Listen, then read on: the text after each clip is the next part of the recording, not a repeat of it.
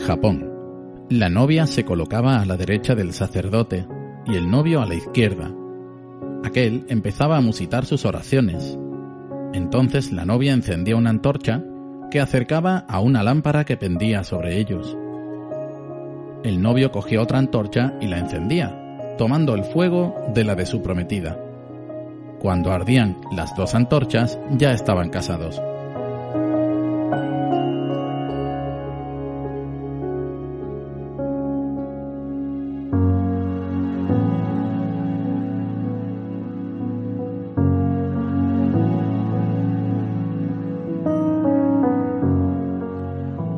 Entre los cosacos una vez realizada la ceremonia, se formaba una comitiva encabezada por el novio.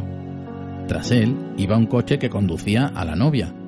A ambos lados de esta iban su madre y otra mujer de la familia, las cuales sostenían a la altura de la cara de la novia los picos de su velo para que nadie pudiera verle el rostro.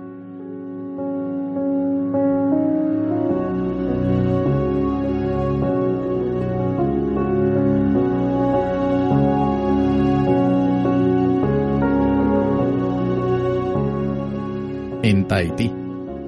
En esta isla se tenía de la moral un concepto muy distinto al que nosotros tenemos.